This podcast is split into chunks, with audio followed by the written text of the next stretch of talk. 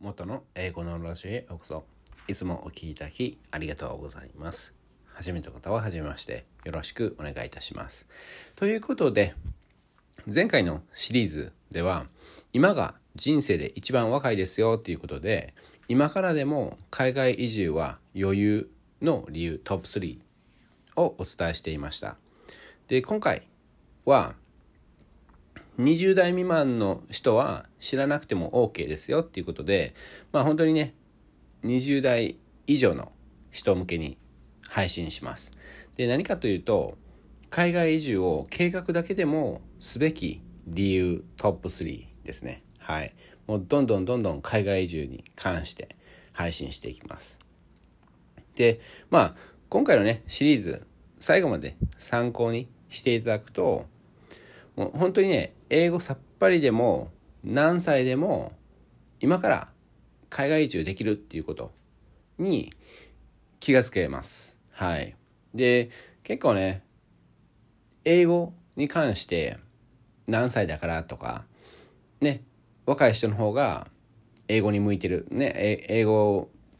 英語力上達しやすいとかよく言われますけども、ただあれはね、あの、英語を勉強してる場合でしてで英語を学習している、まあ、僕の英語のブログとか英語のラジオ、まあ、このね配信音声配信をずっと聞いている方だったら分かってると思うんですけども英語学習で言うと年齢が高いほど有利なんですよね。で勉強ってなるとやはり記憶力が必要なんでやっぱり若い人の方が有利と思ってるんですけどもただ学習学ぶっていうことそういった面ではやっぱり年配の人の方がまあ年齢がねあの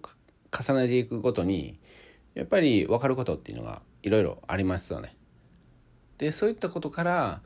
英語につなげていくっていう、まあ、そういった英語学習を僕はおすすめしてるんですけどもそういったことであればやっぱり年上の人の方が英語に向いてるっていうことが言えます。でとにかく今回は、まあ、海外移住に関してお伝えしていきます。で本当にね完全無料で海外移住の計画は立てて立て立てれますしあごめんなさいね立てれますしで例えば Google マップね開いてはいそれだけではなくて例えばストリートビューっていう機能がありましてでそれでもう本当に街中を歩いてるような感覚。で実際にどんなものがあるか。実際にどんなところに行きたいか、まあ、それだけでもね本当に英語学習になるんですよね。でもちろん英語学習だけじゃなくて単純に楽しい。でそういったことはすでに完全無料にできます。で今回ね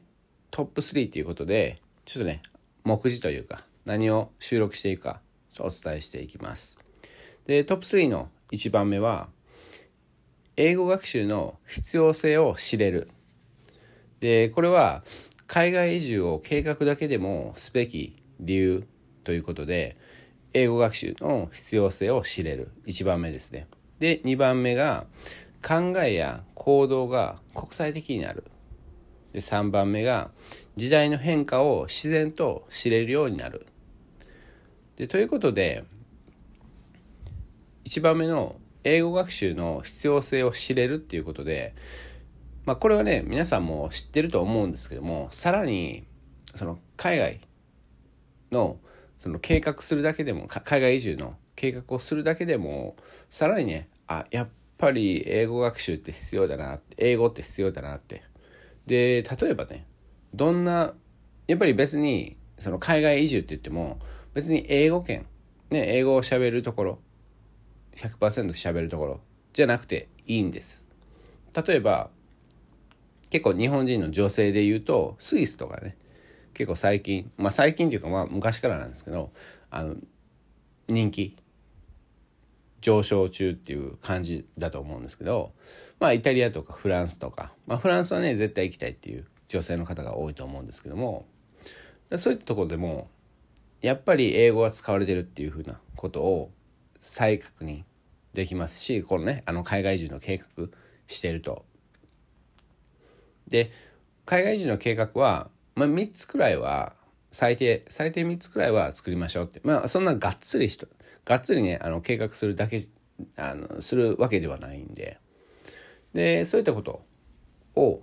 してみるとやっぱりフランスでもドイツでももうどんな国でもやっぱ英語を使われてるなっていうことが気づけるかなと思ってます。でまあもっとね深掘りしていきます。はい、で2番目のその考えや行動が国際的になるっていうのはやっぱりねそれ計画しているうちにそうやってああの国ではこういったことが必要とか。でやっぱりもう例えばで言うと僕は出身大阪なんですけども大阪のことばっかり考えてる人よりはやっぱり東京の人はどう考え考えてるかなとか北海道の人はどう考えてるかとか沖沖縄の人はどう考えてるか。とかそういったことを考えれる人と考えれない人大阪のことばっかり考えてる人とやっぱり違いますよね全然。で行動力ね行動も違ってくる。で例えば一つのことに対してあもうダメだって思った時でも国際的とかまあ大阪以外で考えれるとあ例えば北海道に持って行ったらまた違うんじゃないかなとか。で例えば、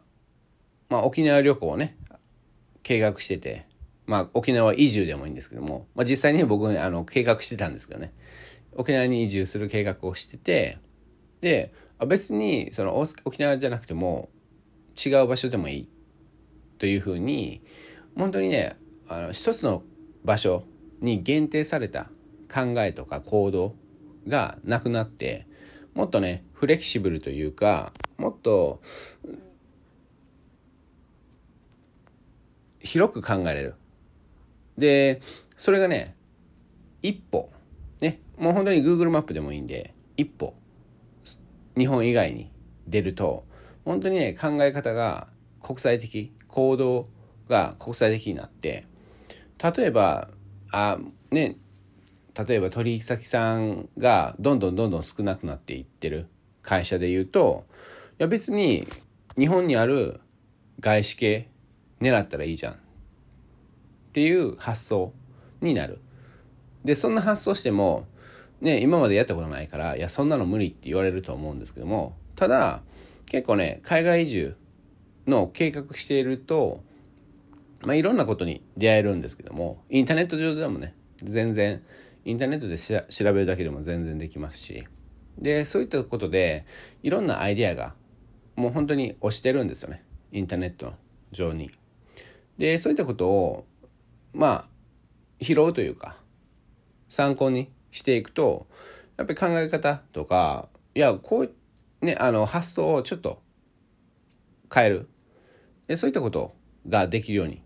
なっていきます。まあ、もっとね、深掘りしていきます。はい。で、3番目。3番目で言うと、時代の変化を自然と知れるということで、これね、あの、海外移住の計画っていうのは、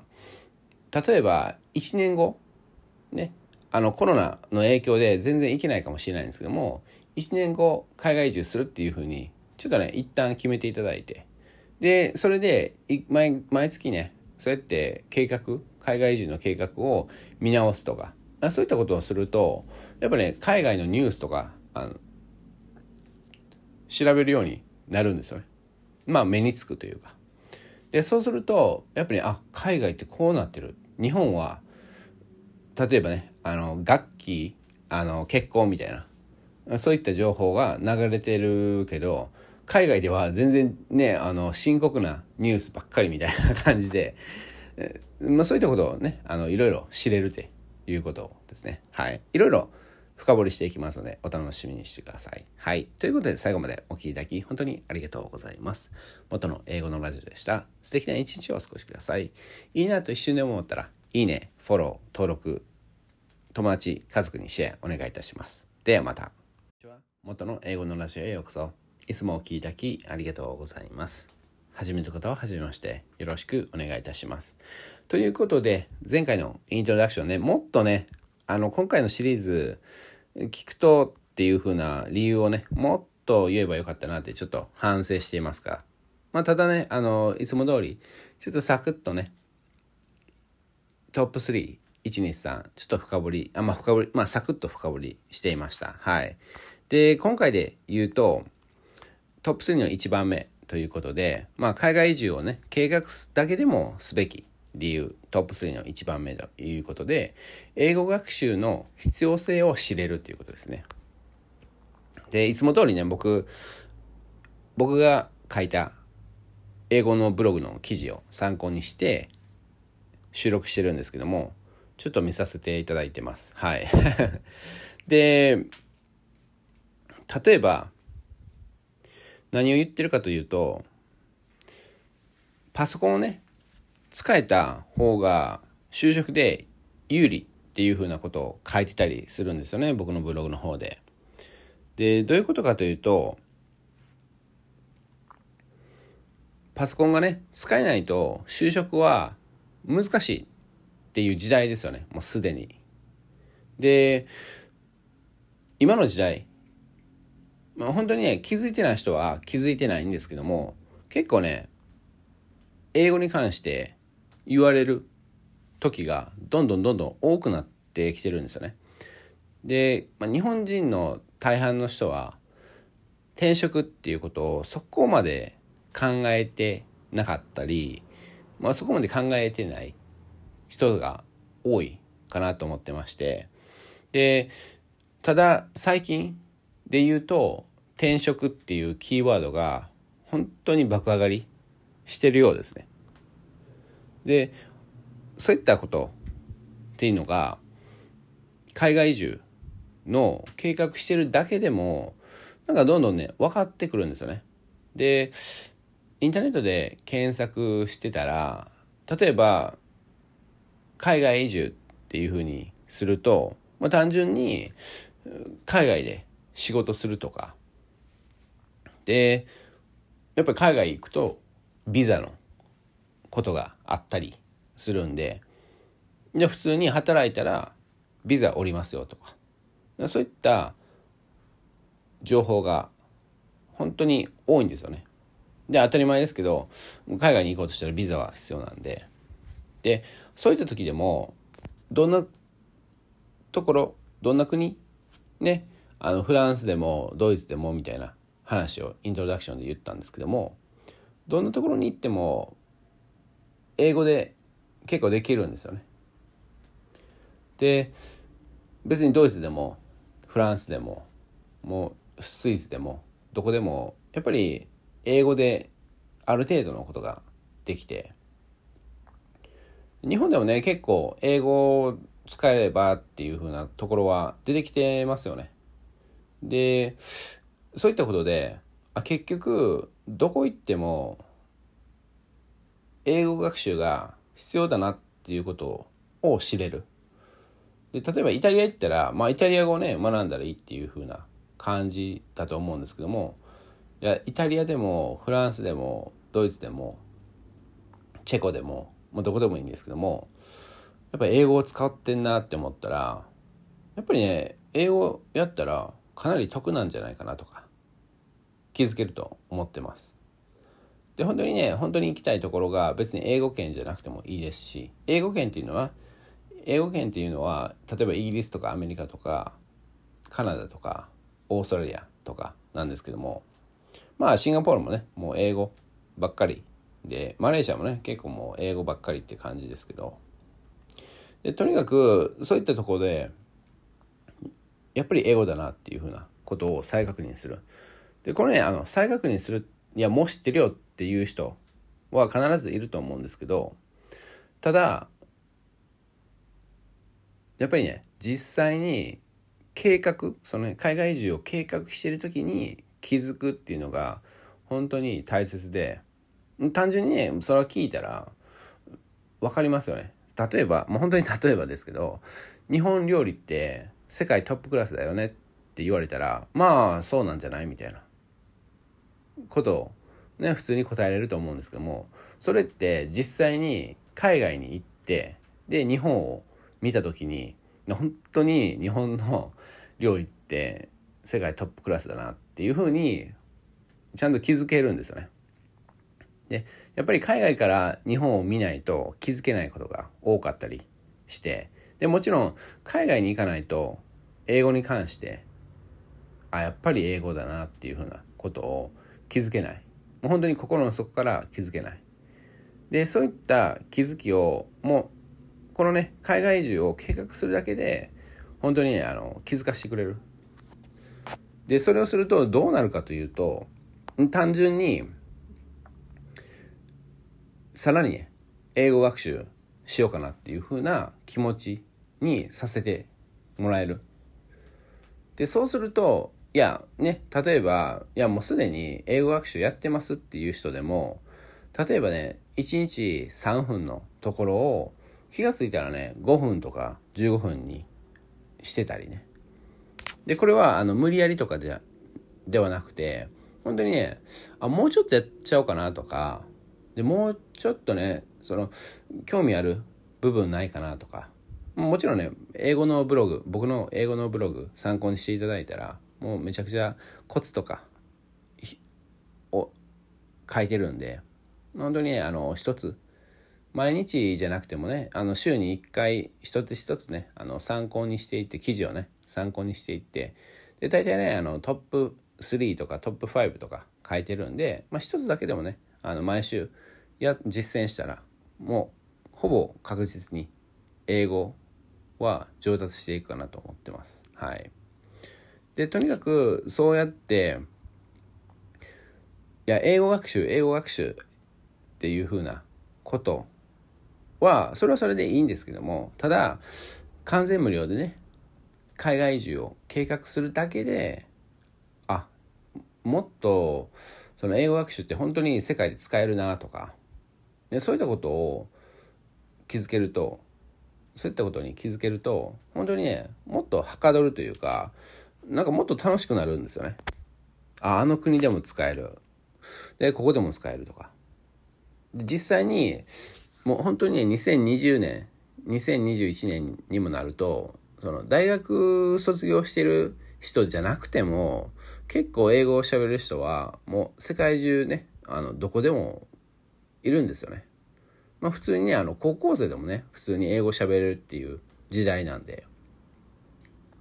で、そこはね、あの日本は、ちょっとね、あの、日本だけ、その日本語だけで十分っていうね、そういった特殊な国なんで、なので、ちょっとね、その危機感というか、まあ別に日本語でもね、いいじゃんっていうふうなことになってると思うんですけども、ちょっとね、あの、それだけでもいいんですけど、もちろん。ただ、海外行った時とか、そう、ね、例えば、まあ僕がいつも例えるんですけども、いや別に日本語だけでいいじゃんっていう考え方は、例えば、もう日本のど田舎にずっと住んでる人が、いや別に東京行かなくてもいいじゃんって。まあもちろんそれはそれでいいんですけども、ただ、いやね、東京とか大阪とか、とか、北海道とか、沖縄とか一度は行こうよっていうふうなそういったことを思いませんかね？別にねあの無理やり行く必要はないんですけどもちょっと行ってでまあ行ってね別にああこんなもんかって言ってあのまたねど田舎に帰る場合が多いかもしれないんですけどもただ行ったらねなんか気づくことがあったりであの新しいことに触れ触れたり。まあその新しいこともいらんっていう人もいるんですけども、まあ、本当にそういった方だったら全然ねあの海外移住の計画すらしなくていいんですけども一瞬でもねあのね外に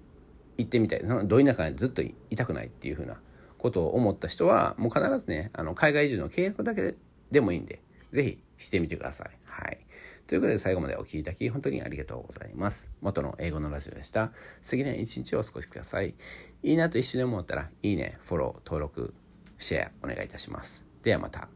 こんにちは。元の英語のラジオへようこそ。いつもお聴きいただきありがとうございます。初めての方は初めましてよろしくお願いいたします。ということで、前回の収録では、英語学習の必要性を知れる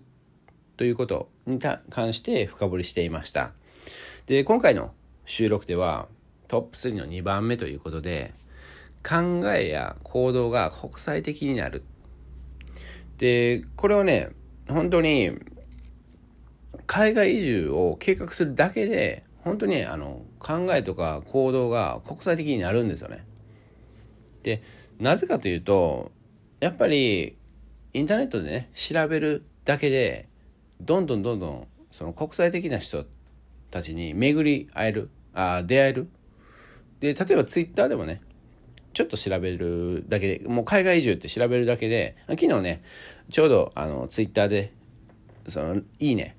もらったんですけどもでまさに海外移住向けのなんかねツイッターアカウントをやってるっていう方がいてでその人フォローさせていただいたんですけどももうその人はねもうまさにもう海外移住を支援するというかサポートするというかそうやってもうどんどんねあの海外移住向けにいろんなことをやってる方がいてでやっぱり発想も違いますしで実際ねもう海外に全く住んだことがないっていう人でもかなり国際的になるなることができますしでじゃあ国際的になるメリットって何って考えた時にやっぱりねその考えとか行動が何て言うんですかねその広くなるっていう言い方はおかしいと思うんですけど、まあ、拡大するというか例えばやっぱり、まあ、言い方悪いんですけどもずっと日本にいる人ね一度も海外に行ったことない人。でちょっと言い方悪いんですけど海外旅行ももうあそこまで意味ないかなと思ってましてこのね今回の考え方で言うと。でやっぱり海外移住。海外移住だけじゃなくてやっぱりその留学とかだけじゃなくてねやっぱり海外でボランティアとかお手伝いでもいいんででもちろん仕事就職。出張もねちょっと微妙かな。出張ね基本的にその短いじゃないですか。なのでちょっと微妙かなって思うんですけどまあそういったね国際的に活動してる会社だったらいいかなと思ってますけど、まあ、とにかくねそういったことをしている人っていうのはやっぱり発想が違う。で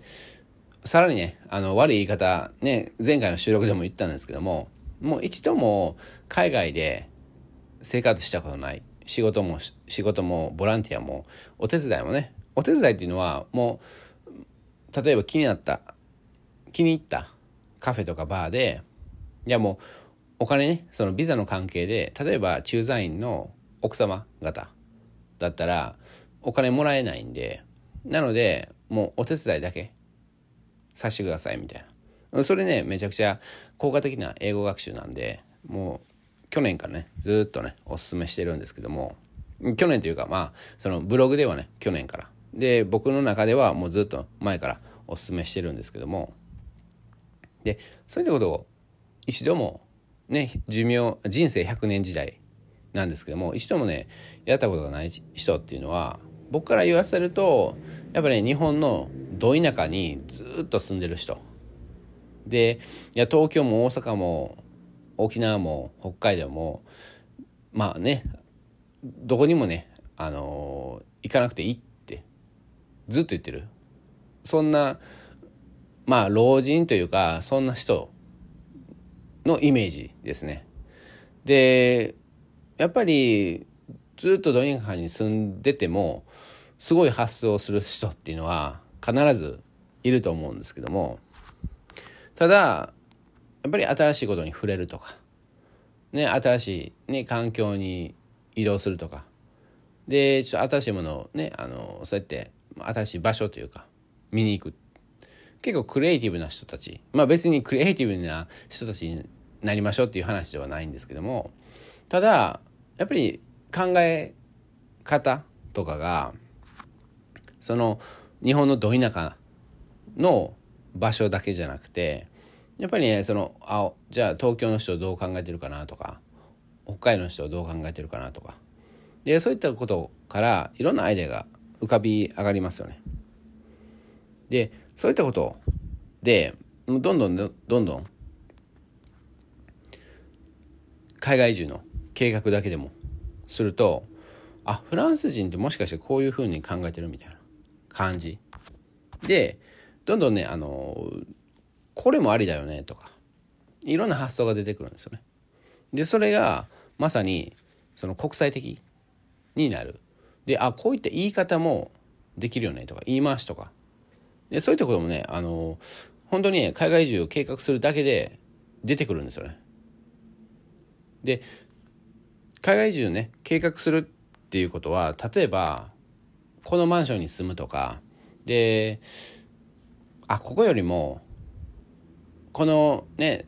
例えば首都よりも例えばフランスだったらパリじゃなくてちょっとねあの郊外のちょっと離れたところの方がいいかなってまあ僕で言うとあの東京じゃなくて千葉の方がいいみたいな 感じなんですけどね。はい。でそういったことを考えるとあそのね東京と千葉の関係ね比較することがいろいろあると思うんですけども例えば千葉の方がそうやって広々としてるとか、まあ、ショッピングモールとかもねあのやっぱ広々としてたりしますよね。でイベントのものイベントごとっていうかイベントが多いですよね千葉の方が。あそのでかいね。でかいイベントが多い。でそういったこと。で例えばねフランスとかイギリスとかで言うとまあ例えばイギリスで言うとやっぱりロンドンでしかそういったイベントないよねとか。で大きなイベントって言ったらロンドン。もうどんなイベントね言ってもロンドンみたいな。日本はねやっぱりそうやって交通その電車が公共交通機関か。あの電車とかバスがめちゃくちゃあの発展もう本当に便利なんで全然ねそうやってねあの東京から千葉に行けますよっていう風なね1時間以内に全然行きます。30分ぐらいとか1時間とかで全然行きますよね。でそういったことってあ日本だけなんだとかね。でそこからまたねあ海外って全然そのねあのインフラインフラっていうのかな。あのそういった電車とかバスが発展してないんだな。逆に発展しない方がいいのかなとか。そういったことをいろいろ気づける。もちろん発展した方がいいんですけども。ただ本当にね今のイギリスでもね多分電車結構故障しますよ。本当にねあの100年前みたいな感じで。ねトイレが全然使えないとかね。もう全然あるんですよね。あこれでいいんだとかね。でそういったことをまあまあむやみにねその今の生活にブレンドさせなさせなくてもいいんですけどもただそうやって本当にあこれもこれはこれでいいんだとかね。で、まあ、海外で言うと結構ね日本人の方って本当に日本で普通以下って言われてる方でも海外に行くだけで本当にねあの世界トップクラスっていう風な位置づけっていうかねポジション取れるんですよね。でそういった時にあじゃあなん,、ね、なんで日本人がトップクラスかなとか結構ね本当に海外移住を計画するだけで気づけるんですよね。なぜかというと例えば就職活動ねその海外転職っていうことで求人票を見てたら結構分かってくることがあったりするんででそれをきっかけきっかけに実際にちょっとねオンライン面接そのスカイプ面接できるんでスカイプ面接しようかなってまあいろんな国ね。でそうすると本当にねあのいろんな情報が入ってくるんであいけるかもとかね。まあ別にねあの実際に海外移住しなくてもね。全然あのすごいまあすごいアイデアというかもう考え方がねどんどんどんどん国際的になるんで楽しくなるかなと思ってます、まあ、実際にやっていただきたいなと思っております。ということで最後までお聴きいただき本当にありがとうございます。元の英語のラジオでした。素敵な一日をお過ごしください。いいなと一緒でも思ったらいいねフォロー登録友達家族にシェアお願いいたします。ではまた。こんにちは。元の英語のラジオへようこそ。いつもお聴きいただきありがとうございます。はじめと方ははじめまして。ごめんなさいね。ちょっとかん、なんか神々なんですよね、今回のシリーズ。はじめの方は、こんにちは。よろしくお願いいたします。あ、はじめの方ははじめましてですね。はい。で、とにかく前回の収録では、考えや行動が国際的になるっていうことで海外移住をね本当に計画だけでもすると本当にね考え方とか行動がね国際的になってじゃあどうなんのって思って言われると思うんですけどもいや本当にねもうあこれも大丈夫なんだ。これもいいんだ。とか本当にねあの気が楽になることもあったりであこのままじゃちょっと大丈夫？みたいな感じでちょっとしたねちょっとした危機感。まあまあいい具合の危機感は覚えれるかなと。まあ、例えばそのねトップ3は1番目で言ったんですけども英語。をもっとやった方がいいんじゃないかなって。ねそういったことをちょっと深掘りしていました。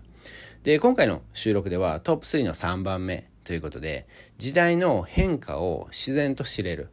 でこれってねかなり大切かなと思ってましてでやっぱりね、まあ、ちょっと前回のね収録でも言ったんですけどもそのねあの日本から出たこと出たことがない人。で、まあ、海外旅行もちょっとカウントせずで何をカウントするかというと海外でボランティアでもお手伝いでもアルバイトでもねでまあもちろん就職でもいいんでその出張とか留学とかはちょっとねあの違う。でとにかくそうやってねボランティアでもお手伝いでもアルバイトでも仕事でもした人っていうのはやっぱりね全然その発想が違う考え方が違うっていうことはお伝えしたんですけどもそのねあの時代の変化に関してアンテナがねもうちょっと長めに立ってるっていうかででこれはねまだちょっと例えるとやっぱり海外にそうやってあの行ったことのない人っていうのはそのねあのボランティアとか仕事とかねアルバイトとかしたことない人っていうのはやっぱり日本のど田舎にずっといる人でやっぱりねそのね大阪も東京も行ったことのない人ねまあ北海道でも沖縄でもどこでもいいんですけどもそのずっとね日本のど田舎に住んでる人っていうのはもう時代の変化ってもう本当にねあの無視ほぼ無視してますよね。でそれはそれでいいかなと思ってるんですけどもただニュース見ますよね。ね、テレビつけてニュース見ますよね、朝。で、まあ、朝はだいたいニュースの番組しかないから、ね、ニュース見てるんかもしれないんですけども、とにかく、そうやってね、時代の変化は見てるはずなんですよね。まあ、ただね、ずっとど田舎に住んでる人っていうのは、そこまで日本の、ね、その時代の変化とかを知らなくていいんで、全然ね、頭に入ってこない。まあぼーっと見てるわけではないんですけどもやっぱ自分ごとになってないんでやっぱりねもう本当にスルーっていうかもう全然耳にねあの頭の中に入ってこないでこれはね本当にね例えばで言うとまあもっとね例えばで言うと僕の場合はねそのパソコンとかその機械類っていうかねあのアップル製品とかねあの好きなんで例えばちょっとでもねアップル製品のニュースが出てきたら、ん？みたいな感じで目が止まるんですよね。で、これに関しては、例えば僕の母親、ね、全然、まあスマートフォンね、やっと使えるようになったんですけども、もうそういった人からすると、アップルはみたいな感じなんですよね。で、その違い。で、今回ね、海外移住を計画するだけでっていうことなんですけど、本当にね、あの、このね、あの留学した人とか、ね、出張した人とか、それはちょっとまだ弱いんですよね、やっぱり。なぜかというと、海外移住を計画っていうことは、やっぱり、海外で何かするっていうことなんで、で、まあ、僕の場合はね、ボランティアでも、アルバイトでも、お手伝いでも、何でもいいんで、そのビザの関係でね、そうやって仕事ができない人もいると思うんで、で、そうやってね、もうお手伝いでも、ボランティアでもいいから、してみてくださいっていうふうに計画してもらうんですよね。でそうすると本当にねなぜか自分ごとにのようになってで例えば違う国で何々が起きましたっていうふうなことをニュースで見るともうちょっとね興味深く見れるようになるんですよね。でしかも自分があなたがね海外移住計画してるそういった国でのニュースだったらもうちょっとね目が止まる。でそういったことが何回かねその1年を通して何回か起きてるあ起きるとやっぱ世界のねその変化っていうことを知れるようになるんですよね。でそうすると、まあ、どうなるかというとやっぱりねあのあ日本はこういった変化があるけど海外ではこういった変化があるっていうふうなことを知れたり。でそうすることによってまあ仕事してる人だったらまあ会社のねそういった提案とかまあ仕事のやり方が変わったり。で主婦の方の場合でもやっぱりねそうやってね時代の変化っていうことを知れるとそれであじゃあその子供ができたらとかまあ子供いなかったらいなかったでじゃあねそうやって世界はどんどん変わっていってるからもうちょっとね新しいことをしてみようかなとか、まあ、いろんなことをやろうとすると思うんですよね。で実際にやらなくてもいいんですけどもそうやって知るだけでもいいかなって。まあもちろんねあの知るだけで本当に何にもしなかったら、まあ、ちょっとね意味ないかもしれないんですけどもただそうやってね時代の変化、ね、海外の時代の変化とかを知ってるとやっぱりねその行動も変わってくるんですよね考え方とか行動とかで言う言葉とかが変わってくるなので自然にね周りがねそうやって国際的に働いてる人とかその例えば旦那さんが結構出張するそういったママ友と一緒になったり。でそうなると結構ねそのママ友のそのねそのよく出張してる旦那さんがいるところっていうのは結構その外国人さんの友達が来てたり。でなんかハウスパーティーしてたりなんかいろいろしてるところが多いんででそういったところに参加できたり、まあ、別に参加したくないっていう人は別に参加しなくてもいいんですけども結構ねあのそういったハウスパーティーとか楽しいんですよね。で別にねあ外国人さんおるって言っても結構日本語がねあの喋れる外国人さんが日本に多いですしで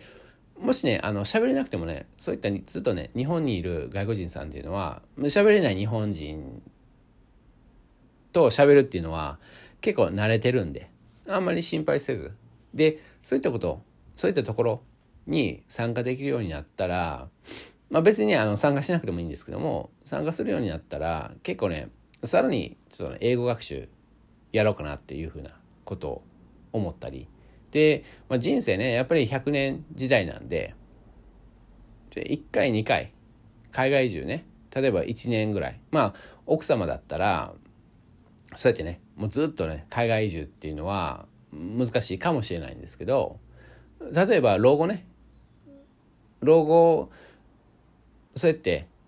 海外で住んでもいいかなとか思えるようになる。じゃあさらにねあの海外移住の計画し続けたらもうさらに海外のねそういった変化とかそういったことを分かるようになるんでじゃあどうなるかというとあじゃあこここの国に海外移住してみようかなとかまあ、そういった発想がどんどんどんどん広がっていくんでちょっとね楽しんでいただいたらいいかなと思っております。ということで最後までお聴きいただき本当にありがとうございます。元の英語のラジオでした。素敵な一日をお過ごしください。いいなと一瞬でも思ったらいいね、フォロー、登録、家族に友達にシェアお願いいたします。ではまた。こんにちは。元の英語のラジオへようこそ。いつもお聴きいただきありがとうございます。初めての方は初めましてよろしくお願いいたします。ということで、今回のシリーズどうでしたかね？ちょっとね、あの例えとか、ちょっと具体例とか、微妙って思った人もいるかもしれないんですけども、ただ、それもね、海外移住を計画し続けたら、もう必ず僕が言いたいこととかなんで言ってるんだろうなっていうことを分かれるああ分かるかなと思ってます。はい。でとにかくねまずもうねコロナの影響でどうなるか分かんないんですけどもとにかく1年以内に海外移住するっていうふうにもう一旦ねそうやって決めていただきたいです。はい。でもう本当に仮でいいんではい一旦ね決めていただいてじゃあどうしようかなってなったら結構ねああれもこれもしないととか結構ね分かるようになるんですよねでそうするだけであこっちも調べようあっちも調べようってなってで本当に充実した一日になると思いますしでそこでねあの充実しない場合っていうのはあるんですよね。で何かというともう単純にあれもしようこれもしようって言って箇条書きにバンバンバンバンバンバン書いていくまあそれはそれで全然いいんですけどもただ最後にその日の最後にあのそうやってメモを見た時にあれこなんかねごちゃごちゃしてるんですよね。でそれはいつも言ってますけど完全無料のマインドマップがあるんででそれはね僕のブログの記事に書いてるんででぜひねその僕のブログの記事でマインドマップって検索してみてください。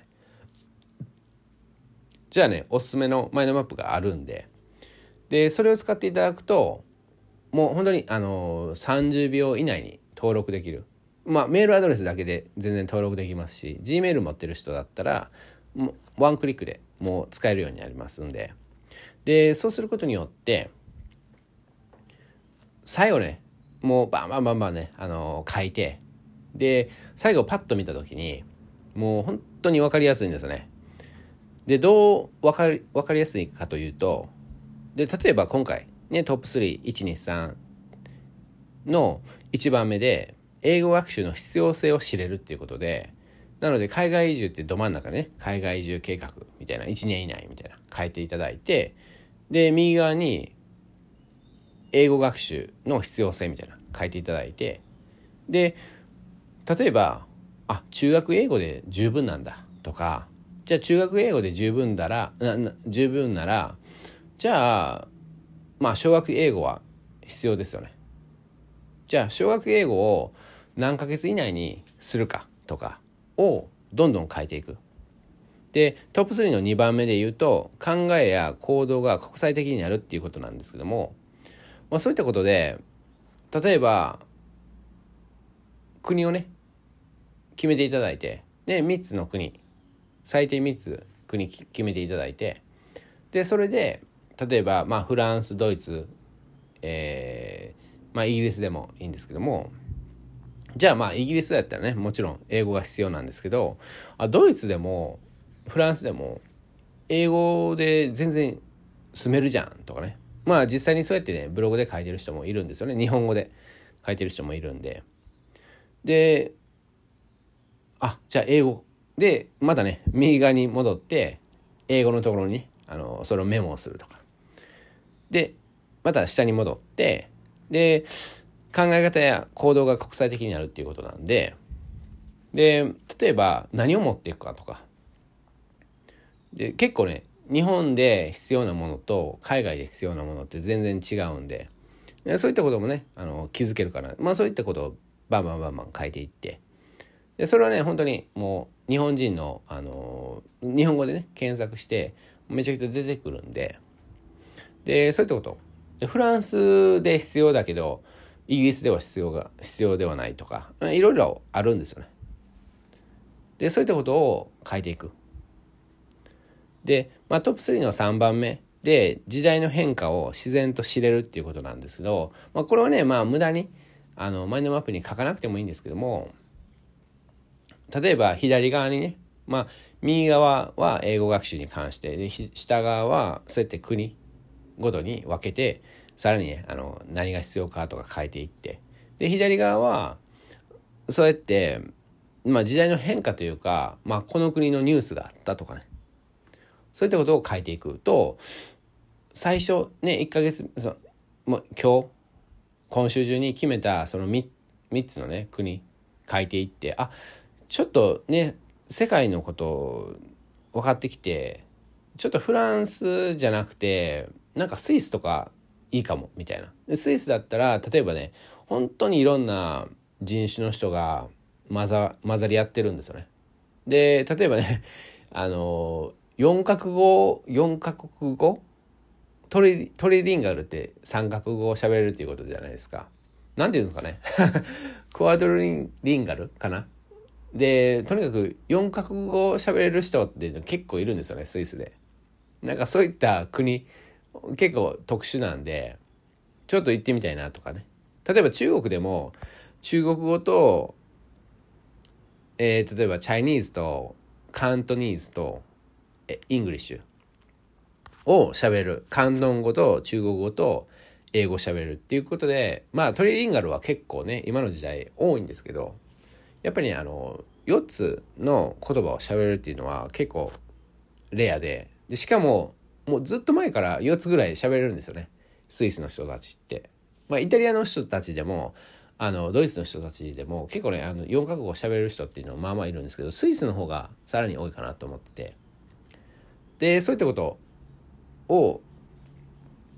気づけたり。でそのね変化っていうことなんで例えばあこの国って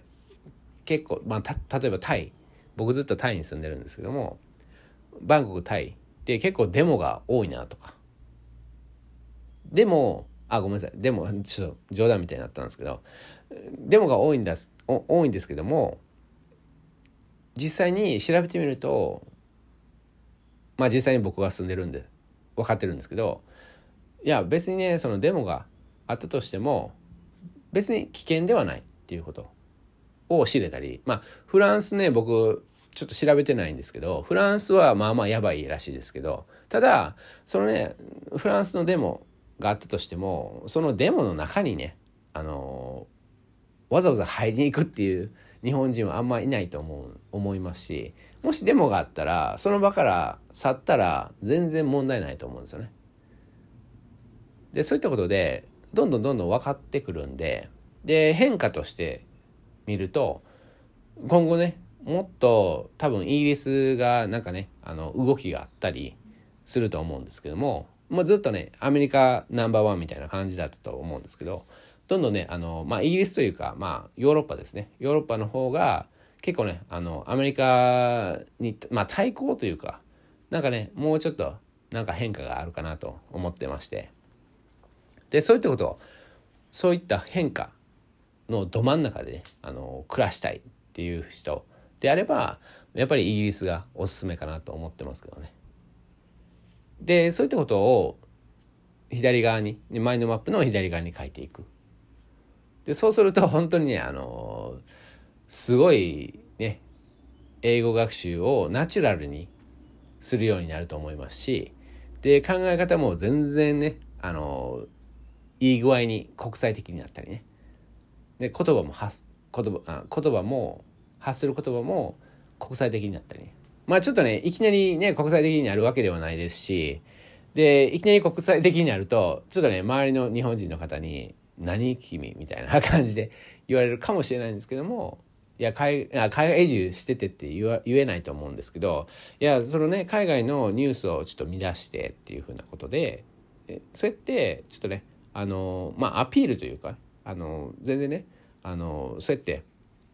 出していったらいいんじゃないかなと思っております。もう本当に完全無料で